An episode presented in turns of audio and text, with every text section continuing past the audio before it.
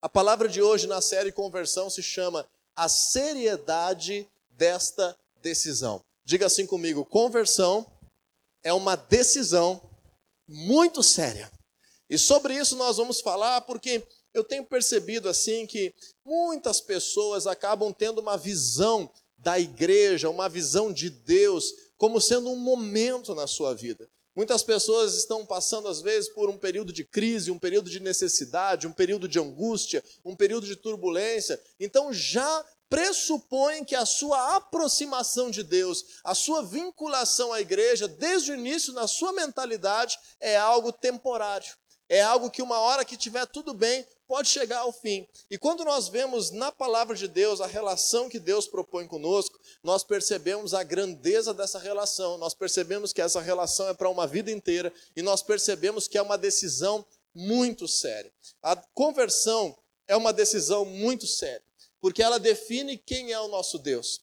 Pela nossa conversão, nós vamos estar dizendo quem é o nosso Deus. Nós falamos nas últimas duas semanas que converter é nós darmos uma direção para as nossas vidas. E se nós não estávamos caminhando em direção a Deus, nós precisamos nos convertermos em direção a Deus. Agora, quando nós estamos vivendo a nossa vida, mesmo que nós não estejamos convertidos a Deus, nós estamos convertidos a algum outro Deus alguma outra coisa ou pessoa, ou até mesmo nós mesmos, é o nosso Deus ou o Deus que se revela na palavra de Deus. Alguém ocupa o centro, a prioridade, o lugar principal nas nossas vidas. Então, em primeiro lugar, a conversão revela quem é o nosso Deus. Em segundo lugar, a conversão define como você e eu lidaremos com as nossas fraquezas. Como nós lidaremos com o nosso pecado. Como nós lidaremos com a carne? Nós estamos aqui num feriadão de carnaval e a maioria das pessoas se expõe a várias situações delicadas, a várias situações que são é, banquetes para suas fraquezas e depois que cometem os seus erros, justificam com a seguinte expressão: fazer o quê, né? A carne é fraca. Você já ouviu essa expressão?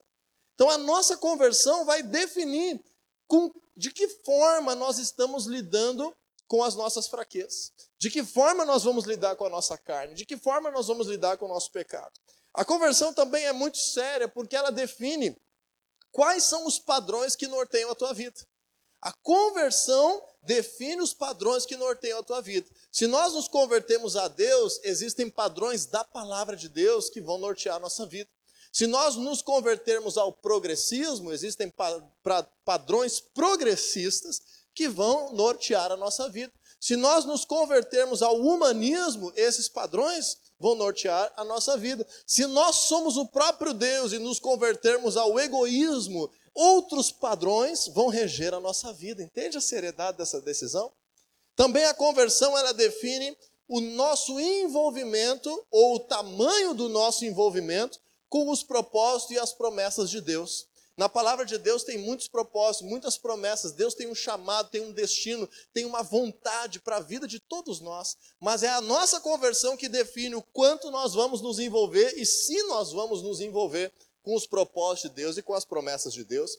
A conversão define algo ainda maior, que é se nós teremos ou não uma aliança com o verdadeiro Deus que se revela por meio da Bíblia.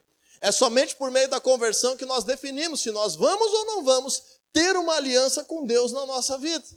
E o principal fator que eu gostaria de enaltecer como a seriedade dessa decisão de conversão é que é a nossa conversão que define o nosso destino após a morte nesse corpo em que nós vivemos hoje. É a nossa conversão que fala sobre isso, que define isso, que diz qual será o nosso destino após a nossa morte. Dito tudo isso como introdução, eu gostaria de enaltecer hoje aqui, de uma forma simplificada, resumida, alguns pilares que nos fazem entender e compreender também princípios bíblicos, mas, de fato, a seriedade da conversão nas nossas vidas sendo percebida, internalizada, praticada e sendo de fato valorizada como deve ser. Então, em primeiro lugar, hoje aqui, eu gostaria de dizer o seguinte: a conversão, fazendo gancho com o nosso último tópico, né, que define o futuro após a nossa morte. A conversão é uma decisão que nos afeta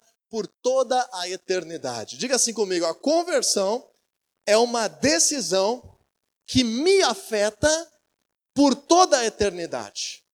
Quando a gente pensa nisso, nós estaremos pensando ou na conversão em direção a Deus, ou na minha decisão de me converter para me afastar de Deus.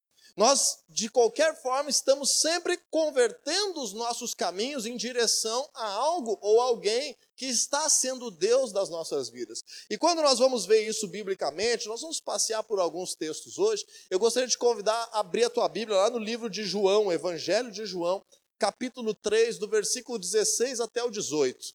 É um dos textos mais conhecidos do cristianismo, talvez o versículo 16 seja o versículo mais importante de toda a Bíblia. Inclusive, existe uma ministração minha aí no Spotify, no YouTube, aqui que nós tivemos na Família da Fé, que eu ministrei em alguns outros lugares também, que diz assim: A Bíblia em uma frase. Esse é o título dessa ministração, em que eu faço um estudo profundo do versículo de João 3,16, que para mim é o texto que resume toda a Bíblia em uma frase. Mas nós vamos ir um pouco além hoje, nós vamos falar do versículo 16, 17 e 18, como sendo essa decisão que te afeta, que me afeta, que nos afeta por toda a eternidade. Esse deveria ser, de fato, o maior motivo que nos faz buscarmos a Deus. Tristemente, no nosso, nos nossos dias materialistas que nós vivemos, a maioria das pessoas se aproxima a Deus por causa de uma prosperidade financeira, por causa de alguma dor que está lhe incomodando, por causa de alguma coisa que quer ganhar, que Deus precise fazer por ela. São motivos muito superficiais que às vezes por causa de alguma coisa que não acontece do jeito que a gente queria, a gente acaba se afastando de Deus. Deus quer nos abençoar com uma vida abundante, mas nós precisamos nos aproximar dele com a motivação mais profunda e mais correta que a palavra de Deus nos ensina, que é a motivação de nós estarmos vislumbrando a eternidade. Aonde vai ser a minha eternidade? Como eu vou passar a minha eternidade? Então, lá em João capítulo 3, versículo 16, diz assim: Porque Deus tanto amou o mundo que deu o seu Filho unigênito, para que todo o que nele crer não pereça, mas tenha a vida eterna. Então, o projeto de Deus, a revelação de Deus por meio da Bíblia, a vinda de Jesus nessa terra, a obra de Jesus na cruz, a sua morte, o seu sofrimento, o perdão de pecados que foi espiritualmente causado por meio da sua morte injusta, santa, imaculada na cruz, a sua ressurreição sobrenatural, o seu nascimento sobrenatural, toda a palavra de Deus revelada, tantos homens que deram a vida por causa do evangelho, para que hoje nós pudéssemos ter acesso a essa palavra que nos salva, se resume a isso: a que Deus está intervindo na humanidade para que nós possamos de novo ter a convicção e o acesso à vida eterna. Essa intervenção de Deus, ela tem esse maior motivo de que cada um de nós não venhamos perecer, não venhamos perecer, mas tenhamos acesso à vida eterna. Diga assim para quem está do teu lado aí, quem se converte a Deus, é uma pessoa que enfrenta a morte, não como fim, mas como passaporte para a eternidade. Olha só, a maioria das pessoas tem medo da morte. A maioria das pessoas não gosta nem de falar sobre a morte, não gosta nem de pensar na morte. E a palavra de Deus vem justamente para resolver o nosso maior problema humano, a morte. Então vamos ler de novo com esses olhos, porque Deus amou tanto o mundo que deu seu Filho unigênito para que todo aquele que nele crer não pereça, mas agora aquele que crê em Jesus receba, tenha, esteja apto a, a estar ingressando na vida eterna. E quando nós percebemos isso, o versículo 17 nos explica muita coisa. Porque as pessoas têm uma visão de que Deus é um Deus que quer castigar. Deus é um Deus que quer punir as pessoas, que Deus é um Deus que quer de fato pesar a mão sobre alguém, trazer algo ruim sobre alguém. Essa é uma imagem distorcida de Deus. Na verdade, o algo ruim já está sobre as nossas vidas se nós não nos voltarmos para Deus. Na verdade, a morte como fim já está sobre as nossas vidas se nós não nos convertemos a Deus. Então Deus ele está intervindo na humanidade para nos salvar e não para nos condenar. Veja aqui o versículo 17 que diz assim: Pois Deus enviou o seu filho ao mundo não para condenar o mundo, mas para que esse fosse salvo por meio dele. Agora veja o versículo 18 que explica isso. Quem nele crê não é condenado, mas quem não crê será condenado. É assim que está na tua Bíblia? Não. Quem não crê já está condenado. Então Jesus vem para nos salvar do nosso destino humano de morte. Jesus vem para nos salvar do nosso destino humano de condenação, de pecado, de castigo, de merecimento de destruição. Deus vem para intervir amorosamente. Ele amou tanto o mundo que ele sacrifica o seu próprio filho, o seu filho se entrega. Essa é a maior dor. Esses dias eu vi uma pessoa idiota falando assim que Deus é esse do cristianismo, que ao invés dele se sacrificar, ele manda o filho. Agora eu pergunto para você: se você tivesse uma oportunidade de que para resolver um problema alguém tivesse que dar a vida, o que, é mais fácil para você? Você dar a sua vida ou você dar a vida do seu filho? Você dá a sua vida. O maior sacrifício foi Deus que fez. Ver o seu próprio filho, o único filho gerado, de fato concebido humanamente, sofrendo uma condenação. Essa é a, é a maior prova de amor que alguém pode fazer por uma pessoa que não merece.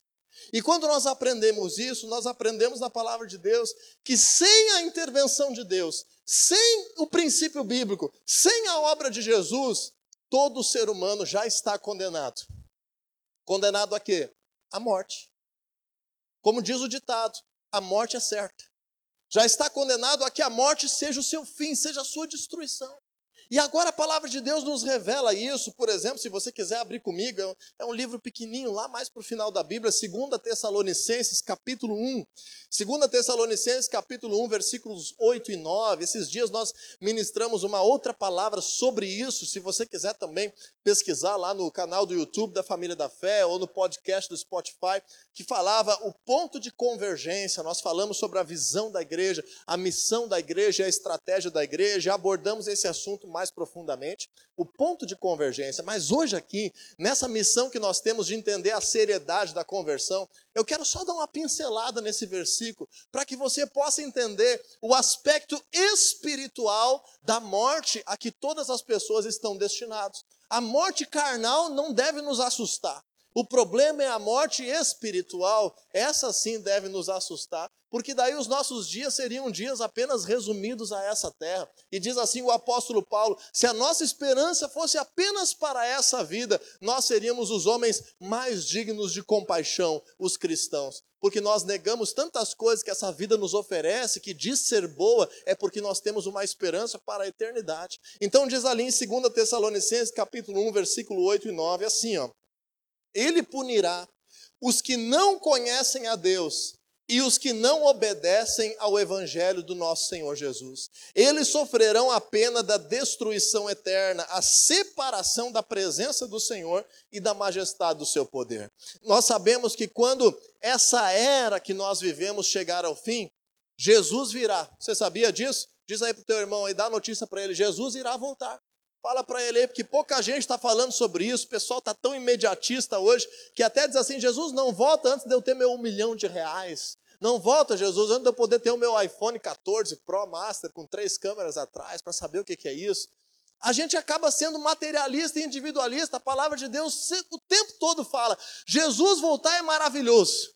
Sabe por que, que Jesus voltar é maravilhoso? Porque daí a morte não vai existir mais, a dor não vai existir mais, a tristeza não vai existir mais, não vai existir mais a doença, não vai existir mais a enfermidade, não vai existir mais o medo. Jesus voltando, virão novos céus e nova terra. Leia lá Apocalipse, os últimos dois capítulos da Bíblia, Apocalipse 20 e 21, fala sobre o final feliz.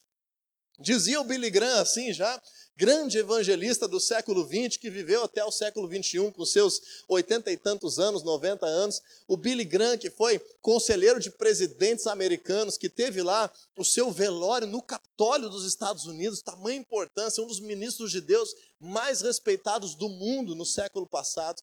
Ele infelizmente faleceu alguns anos atrás, mas ele tinha um ditado assim que, que nos dá muita esperança. Ele diz assim: se você na tua vida cristã está enfrentando ansiedade, se você está enfrentando dificuldade, se você está enfrentando problemas, se você está enfrentando sofrimento, Fique tranquilo, porque esse não é o fim. Eu já li a palavra de Deus toda, e no último capítulo, na última página da Bíblia de todos nós, existe um final feliz. Uau! Essa é uma notícia extraordinária. Porque não importa o quanto nós tenhamos que lidar com dificuldades, quando Jesus vier, novos céus e nova terra virão. O que a palavra de Deus está dizendo? É que nesse mesmo momento, aquelas pessoas que enfrentaram a morte, mas que não se converteram a Deus, serão destruídas eternamente, não poderão desfrutar dessa nova vida que Deus vai causar, que será uma vida eterna e melhor ainda, uma vida eterna sem as nossas debilidades, sem as nossas fraquezas, sem o pecado no mundo, sem o mal no mundo. Será uma nova criação que Deus quer nos agraciar por toda a eternidade. Quando nós entendemos isso, nós entendemos a seriedade da conversão, porque a conversão ela nos afeta por toda a eternidade. Então, quando nós aprendemos, você não é obrigado a fazer parte do corpo de Cristo aqui na família da fé. Você não é obrigado a fazer parte do corpo de Cristo somente enquanto você mora em Viamão. Você não é obrigado a fazer parte do corpo de Cristo por causa do pastor tal, por causa do líder tal. Mas a nossa decisão de servir a Deus, ela deve ser uma decisão para a vida toda. Ela deve ser uma decisão que nos faz perseverar até o fim. Não importa se alguém falhou, não importa se outra pessoa é, agiu de forma equivocada conosco, não importa se nós temos razão em alguma situação, a pessoa que entende a seriedade da conversão pode até servir a Deus em outra parte do corpo de Cristo, em outro tipo de chamamos de igreja, em outro lugar onde a igreja se reúne, em outra porção, em outra família espiritual, mas a pessoa que entendeu a seriedade da conversão, ela não vai abandonar Jesus. Ela não vai se afastar dos caminhos de Deus. Então coloca isso no teu coração. A conversão é uma decisão pela eternidade. Não existe motivo grande o suficiente para te fazer desistir de caminhar com Deus quando você entende a grandeza e a seriedade da conversão. Está entendendo, pessoal? Amém? Vamos seguir para o próximo ponto, então? A conversão, então, é algo que me afeta, te afeta, nos afeta pela eternidade. Mas algo também que revela a seriedade da conversão é um segundo fator que eu quero te mostrar. Diga assim comigo: a conversão requer arrependimento. Às vezes a pessoa acha que porque ela está indo à igreja, ela está convertida. Às vezes a pessoa acha que porque ela está indo à célula, ela está convertida. Oh, as minhas pernas estão caminhando a um lugar que está me levando em direção a Deus. Às vezes a pessoa acha que por ela ter um amigo cristão, ela está convertida. E isso não é verdade. A conversão é algo muito mais sério. A conversão é mais do que um ajuntamento de pessoas. A conversão é mais do que estar sentado num lugar específico. A conversão requer arrependimento. Vamos ler mais um texto da palavra de Deus, lá no Evangelho de Marcos agora. Primeira vez que Jesus começou a pregar publicamente. Jesus agora inicia o seu ministério, a primeira coisa que ele fala publicamente, Marcos capítulo 1, versículo 14. Eu vou mudar um pouquinho aqui a versão da Bíblia que eu vou ler para que tenha o termo específico. Você pode acompanhar na tua Bíblia que a gente vai entender por quê. Eu vou ler na Nova Almeida atualizada, se tiver alguma versão do Almeida aí melhor. Então, Marcos capítulo 1, versículo 14 e 15. Lá nos Evangelhos do Novo Testamento, Mateus, Marcos, segundo livro do Novo Testamento. Nós vamos aprender com esse texto que a conversão não é apenas me aproximar de um lugar. A conversão não é somente estar junto com pessoas que buscam a Deus. A conversão faz parte de tudo isso, mas ela requer da minha parte, da tua parte, uma decisão pessoal de arrependimento. Vamos ler então Marcos 1, 14 e 15. Diz assim: Depois de João ter sido preso, Jesus foi para Galiléia pregando o evangelho de Deus. Talvez você está lendo na NVI diz assim: as boas novas de Deus. versículo 15 diz: Ele dizia: O tempo está cumprido, o reino de Deus está próximo. Arrependam-se e creiam no evangelho. Diga assim comigo: o tempo está cumprido. O reino de Deus já chegou. Diga, eu preciso me arrepender e crer no Evangelho. A gente não entende, às vezes, a grandeza deste versículo.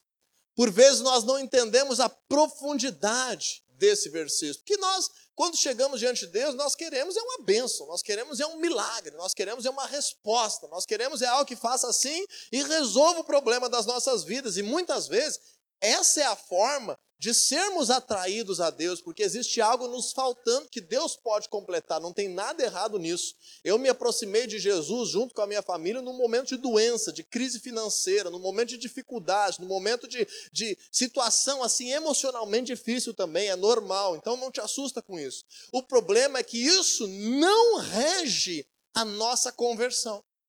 Porque senão, se a gente se decepciona com alguma coisa, com uma emoção, com alguma coisa que não aconteceu exatamente como nós queríamos, nós vamos tender a voltar atrás na nossa decisão de conversão. Então Jesus ele nos explica, eu tenho que entender, Deus causou um novo tempo na minha vida.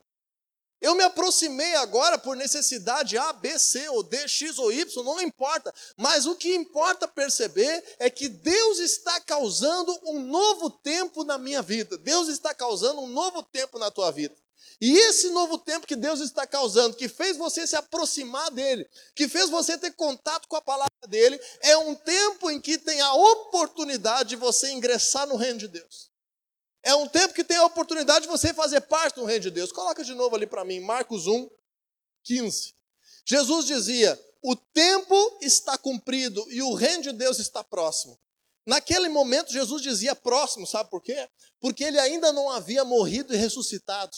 Ele ainda estava anunciando algo que ali na frente, três anos depois, iria acontecer. Mas hoje, para nós, Jesus já cumpriu a sua obra, já morreu, já ressuscitou, já venceu a morte, já derrotou todo o principado e potestade, já está à direita de Deus com o um nome que é acima de todo nome nessa terra, o nome mais poderoso desse lugar e de todo o universo, ele já é o Rei dos Reis.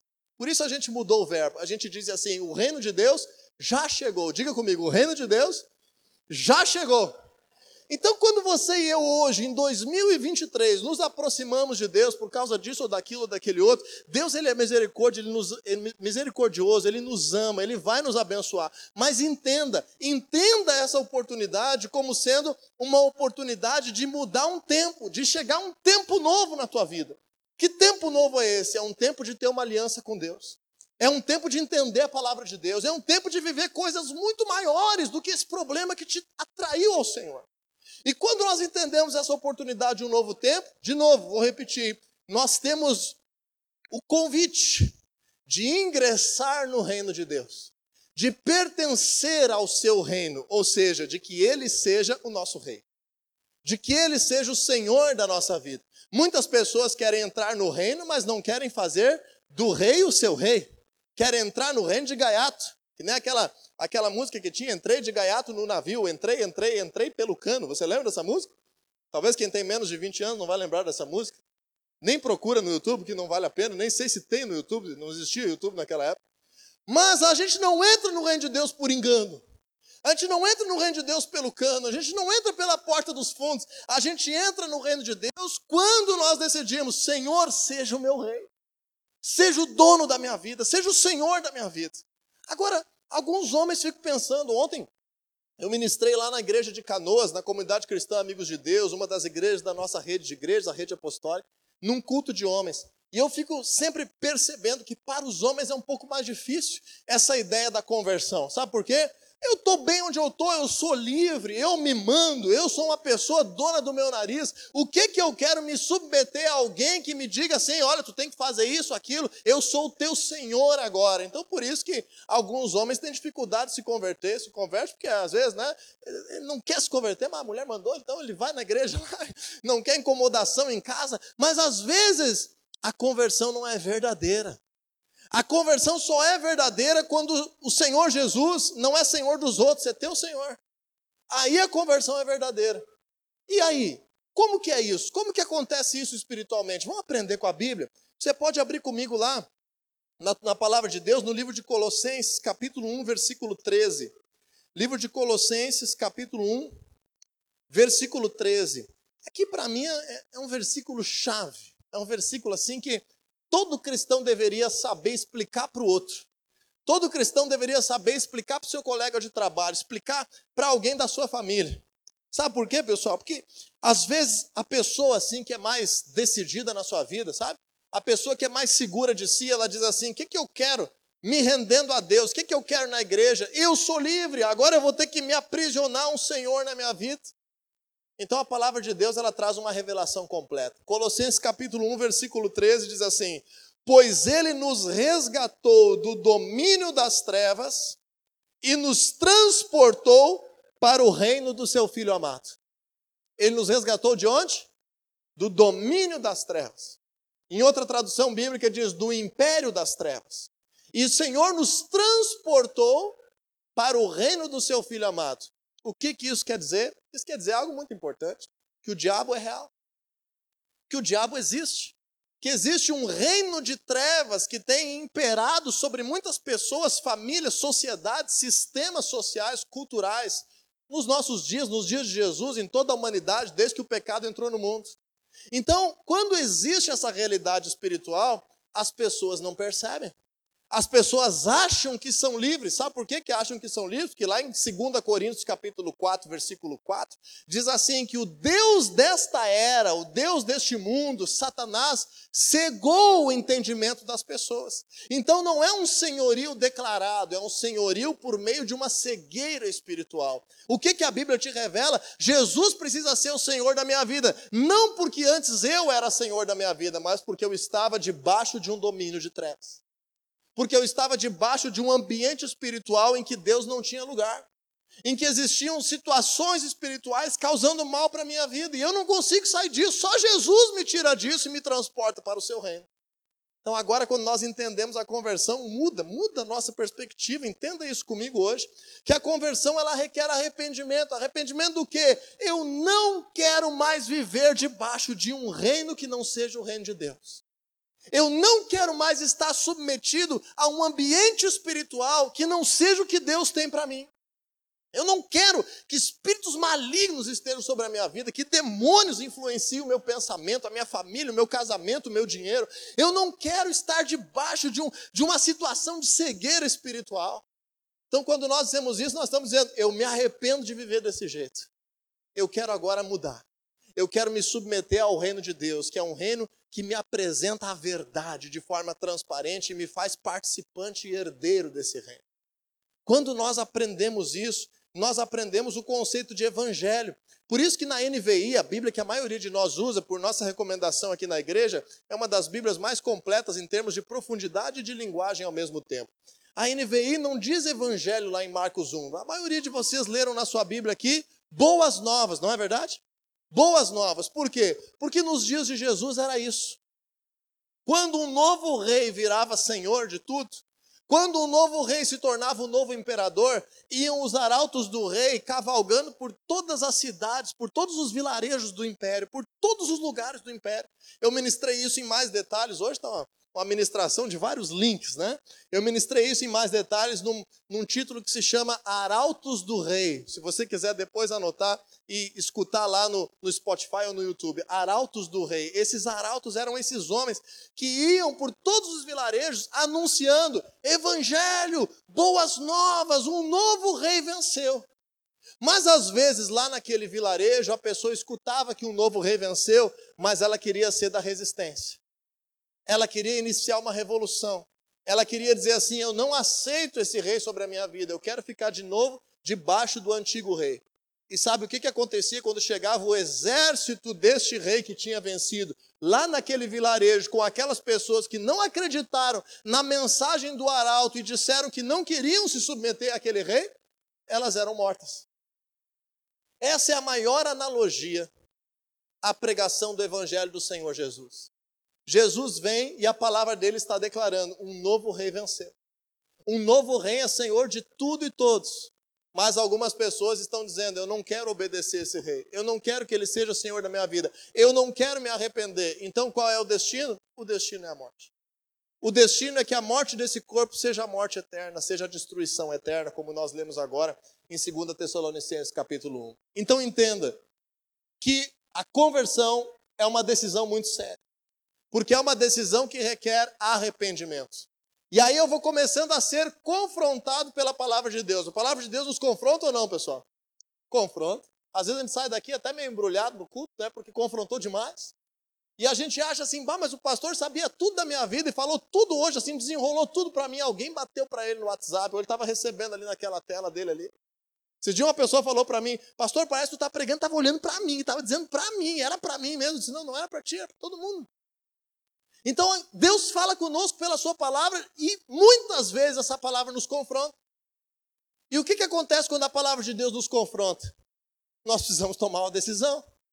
Quem é o Senhor da minha vida? É a minha vontade, a minha tradição antiga?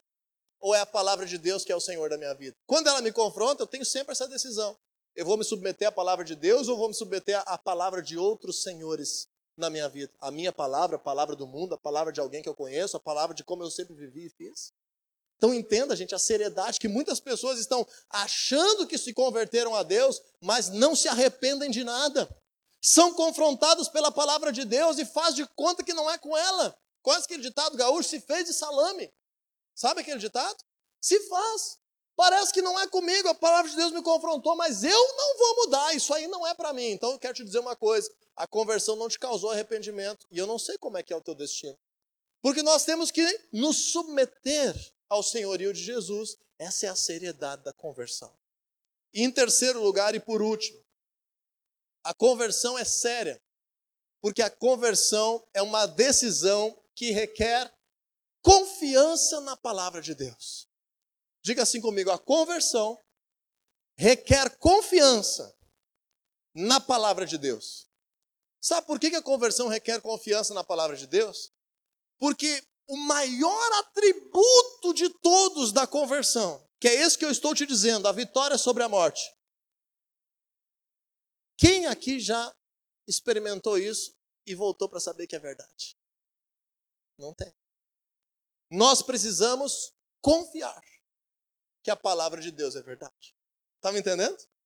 O maior atributo da conversão é algo que nós não temos como provar até o dia da nossa morte. E depois da nossa morte, nós não vamos reviver de novo. Desculpe, né?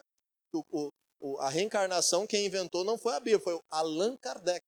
Cristianismo não crê em reencarnação. Não sei se você crê nisso, me desculpe se eu estou te ofendendo, não é, não é a minha intenção. Eu preciso te contar a verdade da palavra de Deus. Um cristão, a Bíblia fala, é um só Senhor, um só batismo e uma só fé. Lá no livro de Hebreus diz assim: todos nós vamos enfrentar a morte uma vez só. Então não tem a ideia de eu voltar, de eu reencarnar, reencarnar como outra pessoa, reencarnar como um príncipe, reencarnar como um rei, reencarnar como uma formiga. Não tem, isso aí não tem. É outra, é outra crença. A Bíblia é clara. Nós vamos enfrentar a morte uma vez. Então agora entende que tu tem que confiar que é verdade. Se tu não confiar que é verdade, não, eu vou pagar para ver. Eu não vou acreditar e vou enfrentar a morte. E aí chega lá e era que nem a Bíblia diz. E aí? Não dá mais. O arrependimento é nessa vida. Jesus disse: Tomé, tu creu porque tu viu? Sim, Senhor, agora eu creio porque eu vi. Pois é, Tomé, mas muito mais bem-aventurados serão aqueles, e está falando de nós, né? Que crerão sem ter visto. A palavra de Deus é sobre isso, é sobre crer sem ver. Todas as pessoas que são curadas por Deus de uma enfermidade, primeiro acreditaram, depois foram curadas. Todas as pessoas que são transformadas no seu casamento por Jesus, primeiro acreditaram na transformação, depois foram transformadas. Todas as pessoas que acreditaram que o seu negócio iria prosperar, que as suas finanças, o seu endividamento ia ser resolvido milagrosamente, primeiro creram numa palavra, depois experimentaram o milagre. Alguém já viveu alguma benção, algum milagre de Deus na sua vida? Todos já vivemos, né? Todos já vivemos. Primeiro você viveu a bênção e depois disse assim: ah, agora eu vou crer na palavra. Não, né? Primeiro a gente recebe a palavra, crê, ora, sem ver isso acontecer e depois Deus realiza. Então a conversão é séria por causa disso, porque é uma decisão de fé.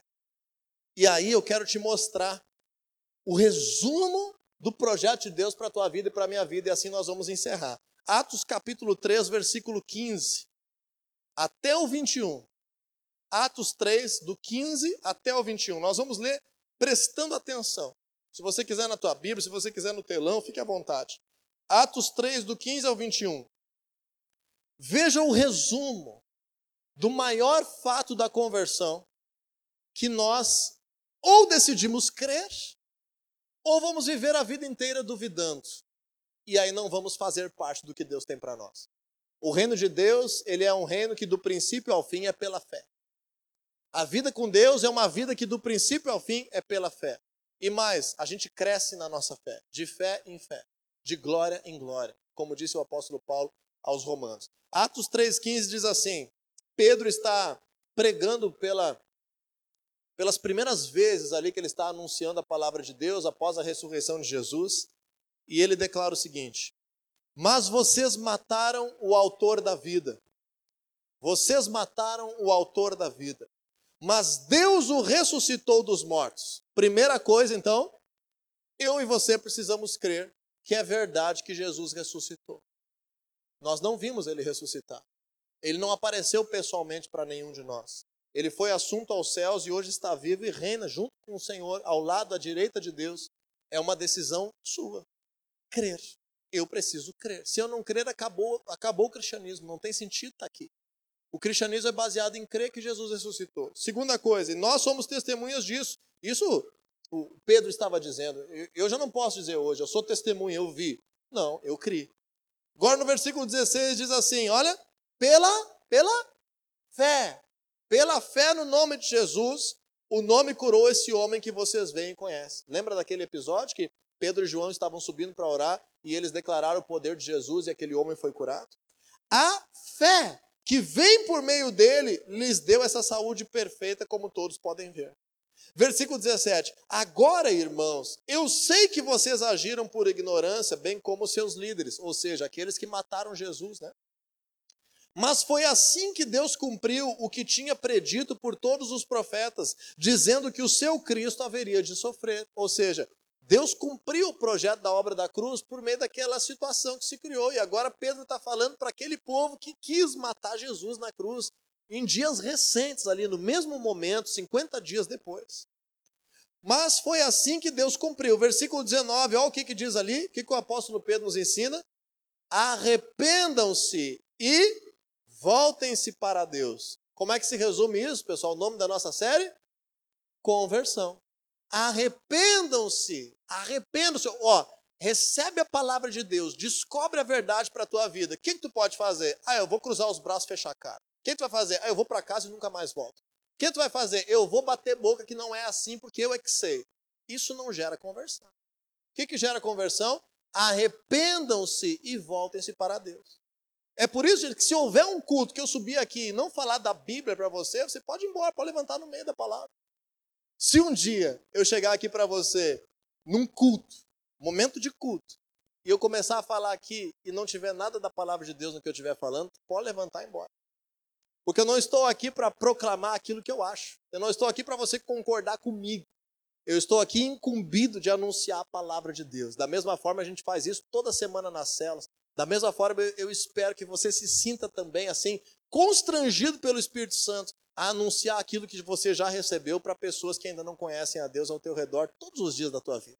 Quando a gente aprende isso, então não é a opinião do Diego que está sendo expressa aqui, é a palavra de Deus, está tá claro, diz ali: arrependam-se e voltem-se para Deus. Para quê? Para que os seus pecados sejam cancelados. Lembra semana passada, o que, que nos afasta de Deus são os nossos pecados. O que, que a Bíblia está dizendo? Te arrepende e te converte, te volta, te aproxima, vai pelo caminho que Jesus abriu e os pecados vão ser resolvidos. Agora veja a promessa futura. A promessa futura para que venham tempos de descanso da parte do Senhor e ele mande o Cristo, o qual lhes foi designado Jesus. Jesus já tinha vindo aqui, já tinha morrido na cruz, já tinha ressuscitado. Pedro já está falando do quê? Que Jesus, o que você falou para o teu irmão agora há pouco? Jesus vou, voltará. Jesus virá novamente para trazer o ápice daquilo que a palavra de Deus promete. E aí no versículo 21 diz assim: é necessário que ele permaneça no céu até que chegue o tempo em que Deus restaurará todas as coisas, como falou há muito tempo por meio dos seus santos profetas. Então, a conversão nos leva em direção a Deus. Tá, tá claro isso, né? A conversão requer arrependimento. E a conversão precisa de fé e confiança na palavra de Deus, porque todas as coisas que nós vamos receber de Deus de forma sobrenatural, e esse ano é o ano do sobrenatural, então eu sei que Deus vai fazer muita coisa sobrenatural além daquilo que normalmente faz na nossa vida, porque essa é a palavra profética que nós estamos proclamando e carregando. Cada vez que Deus faz algo sobrenatural, é sinônimo do que? Alguém creu antes de ver. Alguém confiou na palavra de Deus. E a vida cristã é assim, e Deus é tão amoroso e misericordioso que ele nos promete uma vida nessa terra abundante. Mesmo que vamos ter perseguições, vamos ter sofrimentos, vamos ter aflições, como todo ser humano vai ter, por causa do pecado, por causa da maldade, por causa da carnalidade, por causa da violência, por causa de uma série de coisas. Jesus nos promete, a nossa vida nessa terra vai ser muito melhor do que sem Ele. É uma vida abundante, mas a conversão é mais do que isso. A conversão fala sobre eternidade. Então, a conversão a Deus, mediante os pressupostos da Sua palavra, é uma das, ou quem sabe, a mais séria decisão que nós podemos tomar nas nossas vidas. Por outro lado, ela também é urgente. Por que, que eu digo isso? Porque às vezes uma pessoa pensa assim: se é uma decisão tão séria, eu não posso tomar ela rápida. Mas não, a conversão é uma decisão séria, mas ela também é urgente. Sabe por quê? Nenhum de nós sabe se estaremos vivos amanhã. Alguém sabe assim, ó, pode dizer, eu tenho Convicção, porque é eu que controlo tudo que acontece. Eu vou estar vivo amanhã, ninguém sabe. É pela graça de Deus que nós temos a vida. E a morte chegará para todos nós. Como diz o pastor Cláudio Duarte, o problema é que existe uma fila invisível e você não sabe o seu número. Uma hora ele chega. Alguns de nós, quem sabe, teremos a graça de chegar a uma boa velhice, longa velhice. Outros, quem sabe, não, não enfrentaremos nem a velhice. Então a conversão ela é urgente, porque ou Jesus volta ou nós enfrentamos a morte, e aí é a nossa chance de viver uma nova vida com Deus por toda a eternidade, ou de enfrentar a condenação a que nós já estávamos expostos sem conhecer o Senhor Jesus. Gente, a conversão é a decisão mais séria das nossas vidas. Além de tudo, Jesus sim nos promete lá em João 10:10 10, uma vida abundante. Calma o teu coração. Jesus promete prosperidade. Jesus promete milagres, Jesus promete cura, Jesus promete toda sorte de bênçãos. Mas entenda, a conversão é sobre algo ainda maior. É sobre você viver uma vida com Deus por toda a eternidade. E de brinde, nós recebemos uma abundância de vida nessa terra. Eu costumo dizer assim: se Deus quisesse, quisesse, que nós viéssemos pagar o preço pelos nossos pecados, e sofrermos nessa terra todos os dias para poder enfrentar a eternidade junto com Ele, sem nenhum mal mais, ainda assim valeria a pena. Mas o nosso Deus é um Deus tão amoroso que quando nós nos aproximamos dele, ele não leva em conta o tempo da nossa ignorância. Ele não leva em conta aquilo que nós fizemos de mal no passado. Ele só olha porque Jesus nos renovou, nos restaurou e nos transformou novas criaturas. E aí começa uma vida abundante nessa terra. O nosso Deus é maravilhoso. Então, por causa disso, eu quero que você saia aqui desse lugar entendendo. Conversão não é um tempo na tua vida. Conversão não é algo assim porque você está sentindo um momento. Conversão é a decisão mais séria, é a decisão para a vida toda. Ela mexe com a eternidade, ela requer arrependimento diário, ela requer se aproximar de Deus crendo e confiando na Sua palavra.